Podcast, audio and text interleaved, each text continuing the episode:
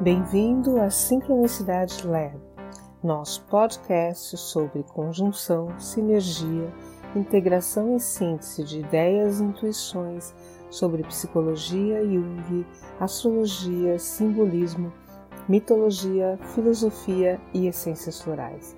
Nos episódios anteriores, falamos sobre a alma escolher a vida que terá na Terra antes de nascer.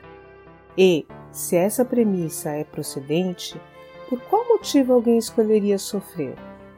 Uma das possibilidades para explicar o sofrimento é o conceito de karma, originário da filosofia hindu.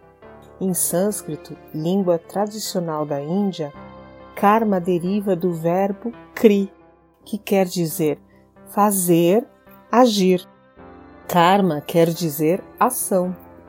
Para compreender melhor o conceito, vale lembrar da física clássica, em que a terceira lei de Newton diz: a toda ação há sempre uma reação oposta e de igual intensidade.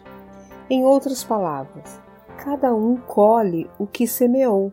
Os frutos de hoje são resultado das sementes plantadas anteriormente.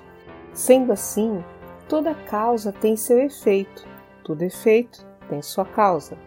Dessa forma, o sofrimento vivido nesta vida pode ser o resultado de ações plantadas pela alma em outras experiências terrenas. A ideia de inexorabilidade do karma pode ser ilustrada pela imagem de um arqueiro que disparou uma flecha. Uma vez disparada, a flecha irá atingir algum alvo e não há possibilidade de reversão.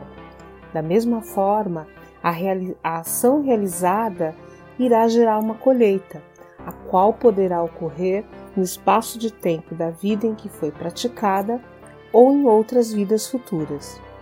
O conceito de ação, aqui entendido como semente de algo, pode ser um ato, pensamento ou sentimento. Algo criado com a sua energia física, mental ou emocional.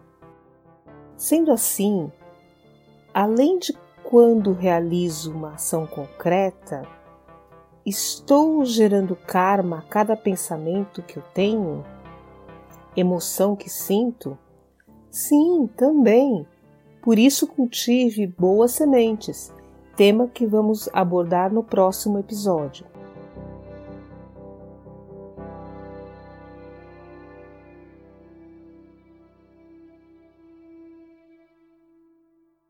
Para saber mais, acesse sincronicidadelab.com e nos siga nas redes sociais.